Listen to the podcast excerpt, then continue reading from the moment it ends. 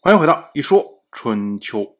鲁国第二十一任国君鲁武进入在位执政第二十三年，仲节他成为了仲氏的继承人。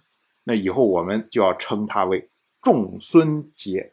这些呢，都是鲁国几大家的习惯，就像仲氏、叔氏、季氏、张氏，哎，他们的族长就分别是仲孙、叔孙、季孙。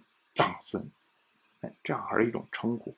那这位仲孙杰一旦正式成为仲氏的族长，马上就开始协调对付长孙和，也就完成自己之前的承诺呀。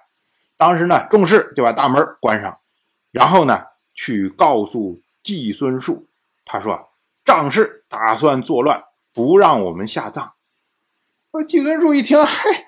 这这这这怎么可信呢？一听就是瞎话嘛，所以呢没有搭理他。可是张孙和听说以后啊，非常的紧张，立即呢就开始做戒备。到了本年的冬天十月，仲氏将要开辟墓道，当时呢就向张氏借用义夫，因为这会儿呢张孙和他是鲁国的司寇，掌握这些抓捕盗贼啊什么，所以手底下有一些才艺。他就派出了鲁都三乡中的正夫，让他呢去帮忙，在东门开辟墓道。紧接着呢，他为了郑重起见，又带领贾氏前去视察。那这下呢，就被众士抓住了把柄，立即将这件事情告诉了季孙树，又说张氏要造反。季孙树一听，哎，这次是真的呀，因为贾氏都出来了呀，这是真的要造反吗？当时非常的生气，于是呢就命令人攻打张氏。到了本年的十月初七，张孙和砍开鲁国南面东门的鹿门的门栓，然后跑出了鲁国的国都，直接流亡去了诸国。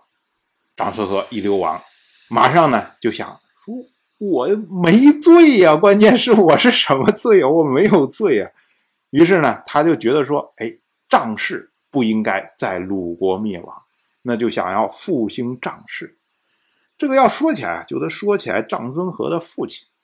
最初的时候啊，他的父亲张孙许从祝国娶了女子做夫人，生下了张谷和张维。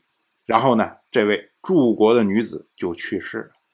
那张孙许呢，又娶了祝国女子的侄女，也是鲁国。先夫人穆姜妹妹的女儿做了继室，后来呢就生下了长孙和。那长孙和从小的时候呢在宫宫长大，所以穆姜非常的喜欢他，然后就把他立为长孙。那长孙和的两个哥哥张谷和张维就在柱国做官。这次呢长孙和流亡出来，他就从诸国派人去告诉张谷。并且呢，送上大蔡之规。他说啊，长孙和不才，失守宗庙，仅向您通告这件不善的事情。长孙和的罪过还不至于断绝社稷，所以呢，请您进献大蔡之规，以请求立张氏的继承人。鲁国那边呢，应该不会拒绝。结果张谷听说了这件事情前因后果之后啊。也觉得这个很无奈呀，然后他就说：“这是家门之祸，不是你长孙和的过错。”那丈古呢，听命就是，于是呢，他再拜几首，接受了大蔡之规。丈古呢，就让他的弟弟丈维进献大蔡之规，并且向鲁国请求。于是呢，张维就请求鲁国立自己为丈氏的继承人。当时张孙和又跑到了张氏的封邑房，然后呢，派人通告鲁国说：“啊，张孙和不想伤害别人，只是智慧不足的缘故，所以呢，不敢为个人请求。如果能守护祖先的祭祀，不废除两位先人的功勋，岂敢不离开封邑？”张孙和所说两位先人，指的就是他的祖父张孙臣以及他的父亲张孙许。那这个呢，都是在鲁国的历史上是有功劳的。那他意思就是说，哎，你只要能够让我们仗势延续，哦，封邑我也可以归还，我不敢在这儿拿着作乱。那鲁国这边呢，自然不会拒绝啊。当时呢，就立了臧威做臧氏的继承人。那臧孙和呢，就归还了防邑，然后流亡去了齐国。当然，我就这么一说，您就那么一听。感谢您的耐心陪伴。